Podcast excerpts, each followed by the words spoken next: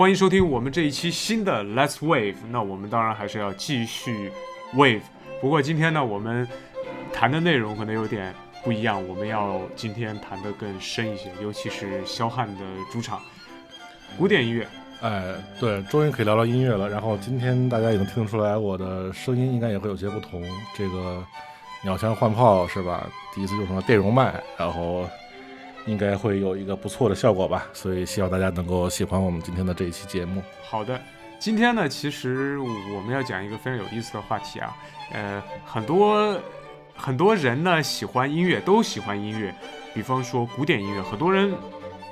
他能接触的机会呢不是特别多。呃，有一些朋友呢，可能由于生活的城市和他的这个周围的环境，甚至呃工作很忙，没有办法直接深入音乐厅去听我们大家所常说的呃这种大编制的呃这种交响乐。也有些朋友呢，对于音乐的接触呢，可能主要是一些互联网上的平台或者这个电视台播放的。呃，这些音乐，那它的内容呢？呃，相比我们这个实际呃古典音乐所涵盖的范畴呢，是要少很多。那所以呢，我我们来问这样的问题啊，小韩，这个古典音乐，呃，交响乐算是一个非常经典的啊，就非常大的一个门类。但古典音乐只有交响乐吗？当然不是。实际上呢，这是很多人对古典音乐的一个误解，就是他们会把古典音乐等同于。交响乐，或者呢，我们他们会认为交响乐就是古典音乐，呃，所以现在还有很多人认为呢，比如说像这个音乐剧里面的音乐，对吧？包括像电影音乐，他们也都是交响性的，那他们为什么就不是古典音乐呢？对，所以它实际上是一个很常见的一个误区，其实也是一个我们值得去，呃，去科普的，对吧？这样的一个话题。那么，古典音乐只有交响乐吗？当然不是，至少我们我们知道有有独奏，对吧？这个我们都听过，像郎朗，对吧？或者是这个像，呃，吕思清，对吧？这些中国的这些非常棒的音乐家，他们都有自己的独奏的的演出。那独奏可能不是不是交响乐，对吧？所以独奏是一个很大的一个门类。然后呢，独奏是一个人的。如果到到两个人及以上，我们就称之为室内乐，是另外一个很大的一个分支。那么再往上就是这个。交响乐，所以它实际上是由由少到多。那么交响乐一般呢，一般就是一种我们讲所谓大编制嘛，对吧？它是规模最为最为庞大的一种古典音乐的演出的形式。好，那其实肖汉你也刚刚提到了一个点，很多朋友会觉得，哎，这个啊，电影配乐能不能也算作啊古典音乐？因为有有些人会说，呃，很明显，比方说《星球大战》，它里面的配乐很多都是用。我就可能有些朋友看来，他说：“哎，你这个乐器啊，这个也是一个乐团，乐器跟演贝多芬的乐器一模一样，可能乐团的编制也一模一样，它算不算古典音乐呢？”可能会觉得：“哎，这好像不能算是古典音乐，对吧？”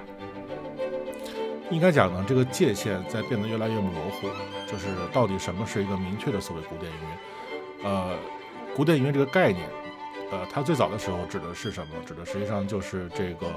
呃，就是因为我们要探讨古典这个词的来历。那古典这个词只要在这个这个英语的语境里面出现，它指代的一定是古希腊和古罗马，对吧？我们讲这个对对 classic 对吧？我们讲这个古典学也好，然后呢，这个以及与这个古希腊和古罗马文化相关的研究，我们都称之为 classics。那么古典音乐它的古典实际上也是由这个。呃，含义来引申出来的。那么，什么叫古典音乐？它就是以这个欧洲的主流的文化背景，就是古希腊文化和古罗马文化作为它的一个根基。那么，这样的呃所谓的艺术音乐叫做古典音乐。呃，当然这个概念呢是最早是这样的，后来变得越来越宽泛。那你你比如说到了这个十九世纪末二十世纪初的时候，这个起源于非洲，后来在美在后来在美国发扬光大的爵士乐，它也成为了古典音乐的里面的一个重要的组成部分。那那他是还是古希腊和和和古罗马吗？他显然是毫无关系，没有关系，对，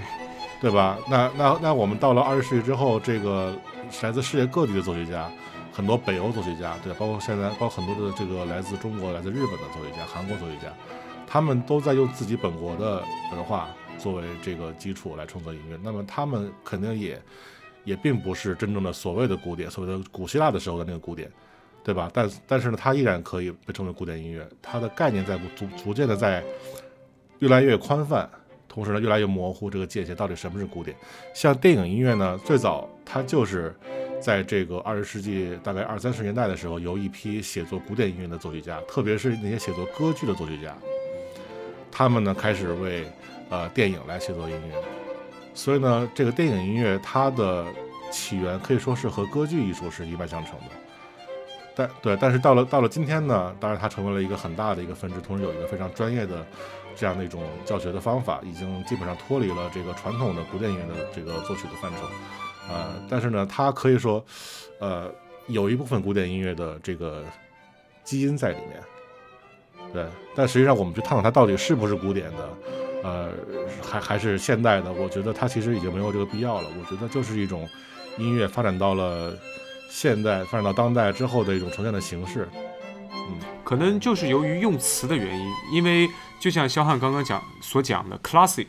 或者叫这种 classics，可能在英语语境里面，它就是跟古希腊、古罗马放在一块儿。比方说，很多朋友很熟悉的《是首相是大臣》里面。啊，我们可以看到，呃，有一些角色，他说起来就说啊，我是在牛津、剑桥读的就是古典的文学等等等等。所以，诶，这个语境可能在中文里面，我们一说 classic 啊，这个古典音乐可能想到的是一个时间角度啊，可能是多少年前我们把它算古典，对吧？其实，在呃这个词呢，这种词的多义性可能影响了我们的理解。否则，其实就想我想说一个很典型的例子，大家觉得肖斯卡肖斯塔科维奇的音乐。它算古典音乐吗？呃，当然算是古典音乐，它是非常伟大的，对对。但它实际上它的这个时间已经很近了，音乐对它很近，它的这个这个文化背景，它其实是这个有很多对呃都已经脱离了这欧洲的主流的这种文化背景，是的，是的吧？而且肖斯塔科维奇呢也有非常多的电影作曲。我们就不能说，你看同一个人，然后你看时间也不能叫古典的时间，对吧？呃，一九几几年很明显一点都不古典，都是近现代嘛。然后它的一部分作曲，我们把它叫古典音乐。那有一部分作曲呢，可能完全一样的编制，完全一样的配置，那它在电影里面好像又它不是古典音乐。其实这就是呃“古典”这个词翻译的翻译在中文里面的时候，大家的一个理解的小的误区。我这么讲可以吧？可以可以，所以我们把话题拉回来啊，就是我们刚才讲的古典音乐，它到底是不是只有交响？当然不是这样，对吧？就是这个，它交响交响，它既有，嗯，怎么说？这个啊，我这我这这句话我我得重新讲。所以我们把话题重新拉回来，我们刚才讲到这个古典音乐是否只有交响？当然不是这样的，因为古典音乐里面它既有交响，同时也有呃独奏，还有诗人乐。呃，交响呢，它也并非只有古典音乐，对吧？它还有很多像电影音乐这样的形式，呃，包括像我们大家很熟悉的这些音乐剧，对吧？像像我们都都听过这个韦伯的这个歌剧魅影啊，像猫啊，它里面其实大量的配乐都是使用了呃交响，呃作为它的这个这个伴奏。所以实际上呢，在这个呃中文里面，其实更好的一个翻译叫做管弦乐，对吧？管弦乐。它它实际上比交响乐要更准确一点，因为交响乐这个词呢，它很容易和交响曲混淆。对，那么在呃以前翻译不准确的时候呢，我们也偶尔会说贝多芬的第几交响乐，这个是不准确的，应该是第几交响曲。那么交响曲是一种体裁，是交响乐里面的一种体裁，它是这个诞生于这诞生于这个西方的。古典主义时期，然后呢，一般是由四个乐章组成，但是后来这个也是在逐渐的在在演化，对吧？它是一种它是一种特别呃很特殊的一种题材，叫做交响曲，就有点类似于我们说古诗文的时候有七律、有绝句一样，它是一个特别的题材。是的，是的，呃，所以呢，为为了避免这样的混淆，所以后来我们就一般都把它改成叫做。管弦乐啊，作为一个更为准确的这样的一个翻译，叫叫做叫做叫做 orchestral music，嗯，管弦乐，一般我们这样来说，嗯，对，这样的就感觉啊，一些小的问题就厘清了。那么，呃，还有很多朋友，我其实印象很深刻的就是，由于我们之前对于这种音乐，尤其是古典或者经典或者管弦乐的接受的渠道非常有限。很多人可能第一次听到古典音乐是在啊，这这个电视台上直播的每年的新春音乐会。当然，呃，这可能在一定程度上影响了我们对于呃音乐的理解。那既然刚刚小汉也提到了有独奏、有室内乐、也有我们所说的这个交响。那么独奏和交响相对而言大家比较熟悉，而室内乐这个概念大家熟悉的应该不是特别多，所以你能不能也介绍一下室内乐到底是什么？是的，在这三个概念里面，室内乐应该讲是大家最陌生的一个概念。那么什么是室内乐？实际上，呃，我们如果仔细就它的定义的话呢，我们可以这样理解，就是它可以是一个人，呃，一个以上的人，两个人开始，呃，最多多少人呢？其实没有一个固定的限额，但是呢，基本上它的每一个声部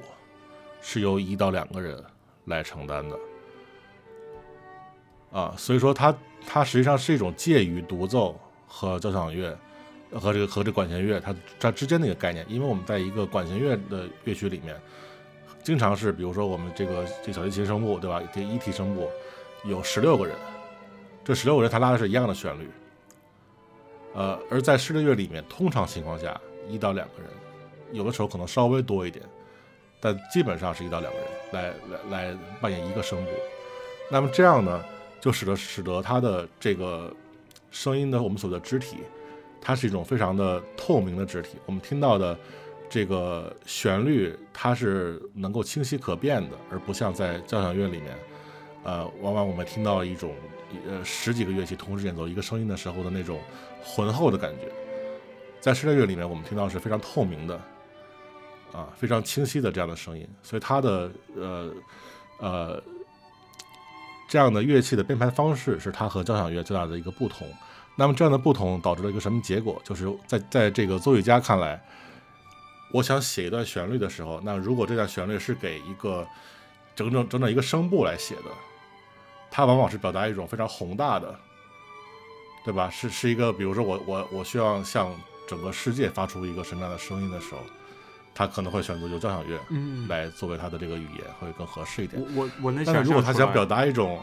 但如果他想表达一种比较私密的，比如说我只是想对我的亲人、对我的家人、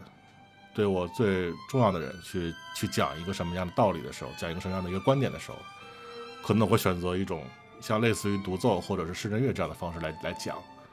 对吧？因为我不需要嚷得这么大声，对吧？我只需要轻轻的把我的想法讲出来就可以了。那这个时候，像室内乐、像独奏这样，呃，非常的私密的这样的声音，它是更适合的，对吧？这是这实际上是我们，如果我们纵观音乐史上的这么多的交响曲和这么多的室内乐作品，它的整体上的区别在哪儿？那我觉得这是很大的一个区别，就是作曲家他往往会选择用室内乐来表达一些私密的情感。所以说呢，我们作为一个音乐的欣赏者，如果我们想试图去走进一个作曲家的内心世界，有的时候通过室内乐会更合适一点。比如说，如果我们听听贝多芬的交响曲，我们会觉得这个人就是一个英雄主义，对吧？然后非常的这个剑拔弩张这样的一个这这样的一个一个一个一个角色。那么他表达都是这种啊，对对对对对对人类对宇宙，然后呢呃这种宏大主题的一些思考。但是如果我们听贝多芬的室内乐，其实不是这样的，对吧？特别是到了贝多芬的晚年，当他已经完成了他的第九交响曲的最后一个音符，他依然在写作室内乐。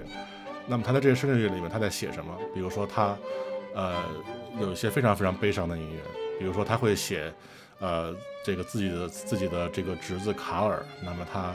呃，贝多芬。大家可能有一些了解，就贝多芬他曾经花了很多时间来培养自己的这个侄子，因为他贝多芬没有结过婚嘛，他所以没有自己的亲生的儿子，就把自己的的兄弟的儿子卡尔当做自己亲儿子来抚养，然后把他当做莫扎特一样去培养。你天天要要要要练琴，然后要学作曲，然后卡尔呢，他不喜欢这些东西，他就喜欢玩弄什么枪支啊，然后然后他喜欢喜欢去去去酒吧呀，他喜欢这些东西，他不喜欢学作曲。他当然也学得很努力，但是他还是达不到自己的叔叔的这个要求，所以后来呢就去自杀了，对吧？他是试图自杀，结果自己很笨，他笨到以至于开枪都没有把自己给打死的程度。对，结果自杀，他又他又他又他又未遂，然后在医院里面躺了很久。那么这个事情对贝多芬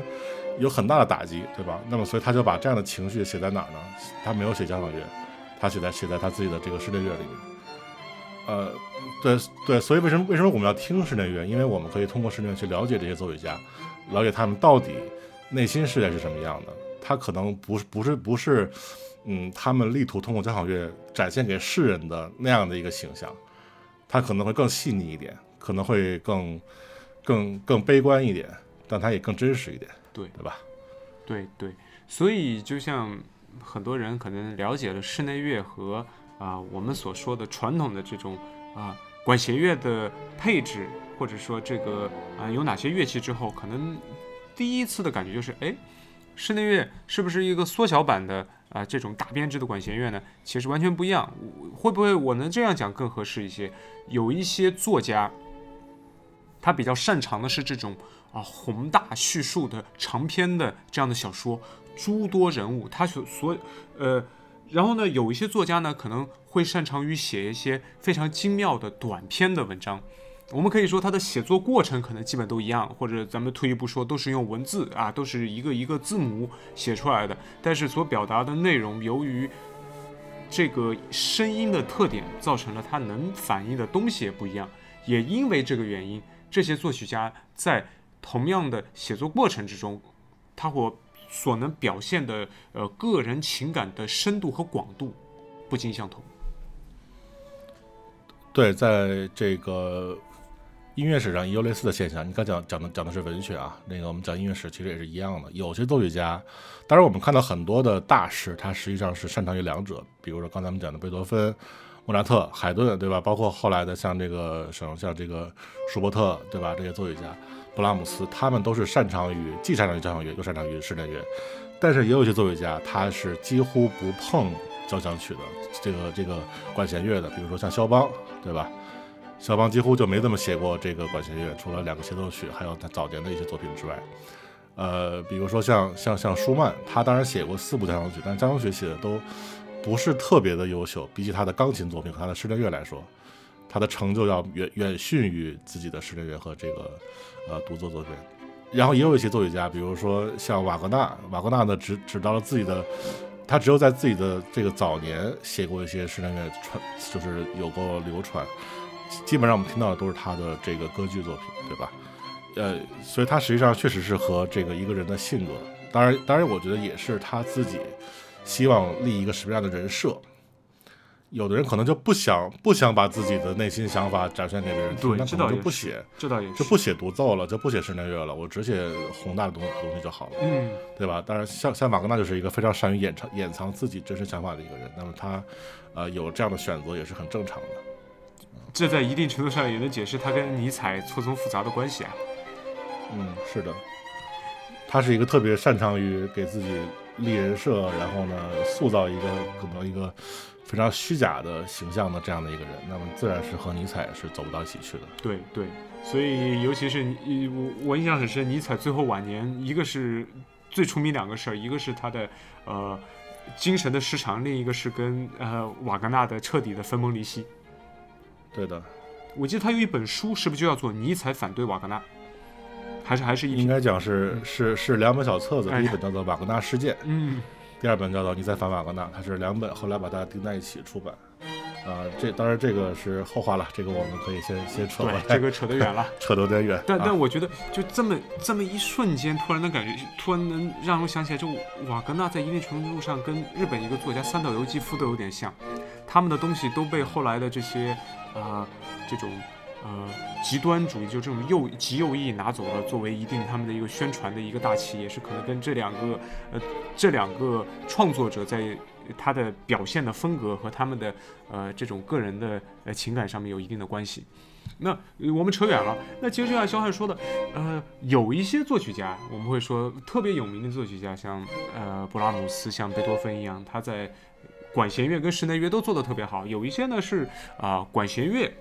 做得好，有一些呢就是室内乐做得比较好。那我们不如先从这些最大的如雷贯耳的这些大师开始推荐起，因为都说到这儿了，肯定要推荐一些曲子，我们要听听看，对吧？呃，可以啊，我们可以先从室内乐的起源，呃呃，比如说像这个，呃，像在这个巴洛克时期，对吧？我们可我们可以听这个亨德尔的这个大协奏曲，还有像巴赫的这个布兰登堡协奏曲，它虽然叫做协奏曲，但实际上是室内乐啊。就是在巴洛克时期的这种这种器乐协奏曲，其实往往它的编制是类似于后来的室内乐的，所以其当然其实包也包括维维瓦尔第的这些协奏曲，对吧？啊，我我我们我们今天可以用这个交响乐的方式来演来演奏，我们可以一个一个声部有十几个人，这样当然是 OK 的。但是它实际上在最早形成的时候，它一个声部就是一两个人，它是一种非常非常小编制的呃器乐的这种组合形式。所以其实我们听一些那个时候的音乐，已经能够感受到室内乐它的魅力了。那么到了古典主义时期呢，当然就是这个所谓的三杰，对吧？海顿、莫扎特、贝多芬。那么海顿呢是这个呃弦乐四重奏这种题材，当然他不是第一个写的，但他是使这种题材去完善的，呃，真正成真正成为成为一门呃可以说是能够跟交响曲分庭抗礼的一门伟大的艺术。那么海顿是最重要的一个奠基者，呃，那么像莫扎特和贝多芬都是在自己的三十多岁的时候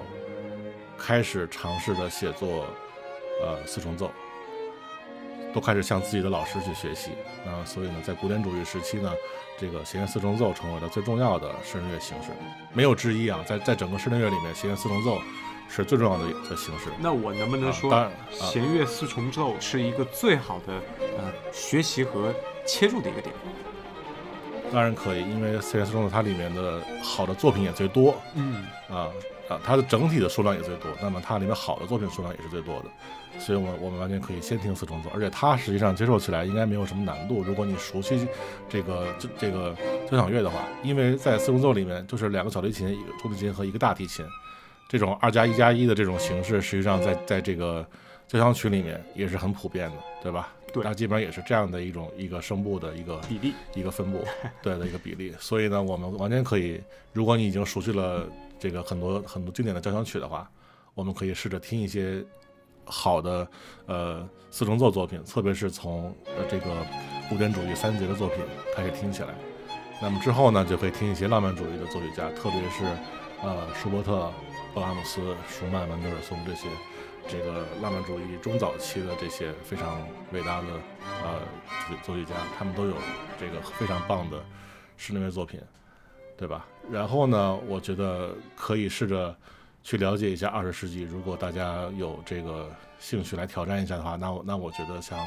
这个肖斯塔科维奇的这个弦乐四重奏，对吧？那包括像巴托克的弦乐四重奏，像这个雅纳切克的四重奏，那我觉得啊啊，当然还有这个帕菲尔哈斯，对吧？他有两部非常棒的四重奏，呃呃，然后在这个民族乐派里面，像斯宾塔纳，像德侯夏克。对吧？他们都有非常棒的作品，我觉得可以慢慢的来了解一下。那么除了四重奏之外呢，还有一些比较重要的形式，比如像钢琴三重奏，像这个钢琴五重奏，然后弦弦乐五重奏，然后包括木管五重奏，还有。到了二十世纪之后，特别流行的铜管五重奏，嗯，对吧？有非常多的题材，我们可以慢慢的去了解。这里我要插入一下啊，可能很多朋友对这个弦乐的四重奏啊、几重奏能理解，呃，因为毕竟一个乐手应该就是啊操作一个乐器。那么有些朋友可能会觉得，哎，钢琴三重奏是三个人同弹一一一架钢琴呢，还是三架钢琴在一起呢？呃，钢琴三重奏就是一一小大提一个小提琴一个大提琴加上一个钢琴，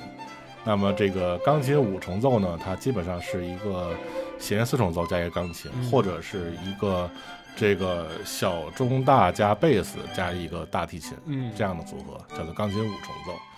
那么当然还有这个钢琴四重奏，对吧？这个比如像布拉姆斯有非常非常棒的这个钢琴四重奏，嗯，它是有小小小中大加上钢琴。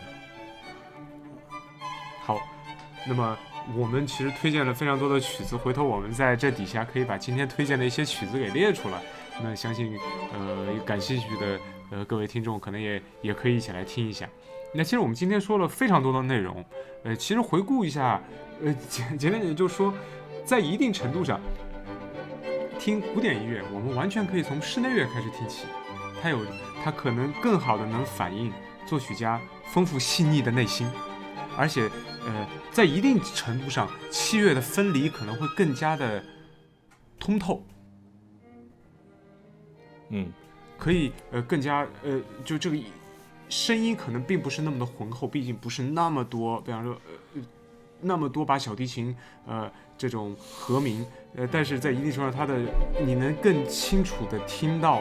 啊、乐手的一些细节的操作或者理解，对吧？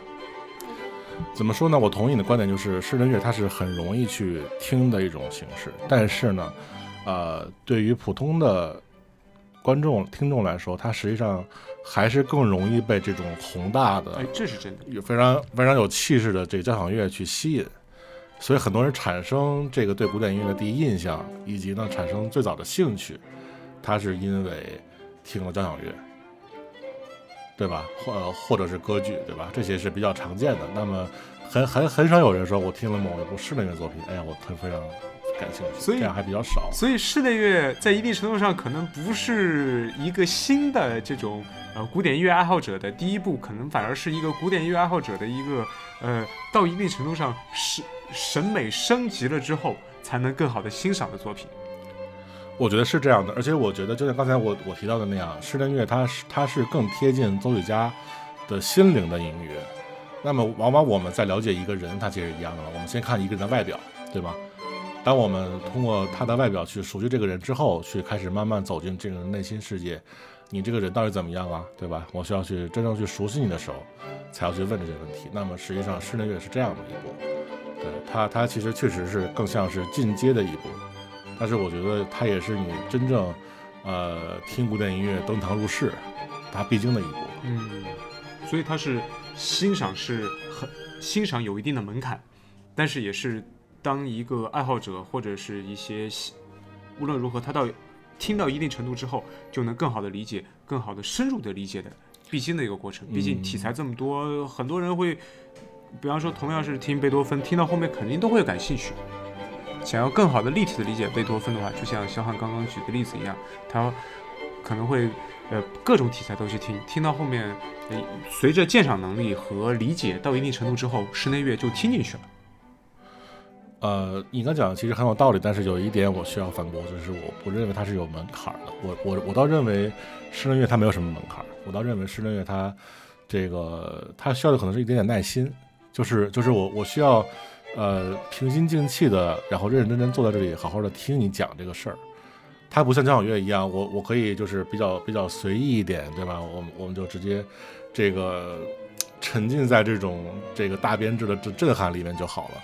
但是，但是当我去听室内乐的时候呢，我往往需要一点点的，呃，就好像是我我我需要听一个人去去讲话一样的，对吧？你你这个时候你不要胡思乱想，也不要有什么这个，你就安安静静地去听，它实际上是还挺难的，你往往会走神儿，对吧？对，但是呢，当你能够去把自己的心静下来，去好好的去听一个作曲家用他的用可能用三四十分钟时间。用一部室内乐作品去阐释他自己内心深处的一个想法、一个观点的时候，那我觉得你就真正这个理解古典音乐它为什么有这么大的魔力，对吧？它它它其实是把很多的信息都隐藏在这种非常长的，同时呢又这个怎么说需要你用一点耐心去发掘的这样的的音乐里面。当然我，我不认为它它是一个有门槛的，只不过需要你调整一下自己的心态，它需要你。呃，和听古典和和听这个交响乐、听歌剧完全不一样的一种心态去欣赏，用心去听，就能更好的理解其中的美妙之处，也需要一定的知识储备来更好的理解里面的一些技法啊，传递的情绪。啊，那今天很高兴，我们呃终于谈到了音乐 啊，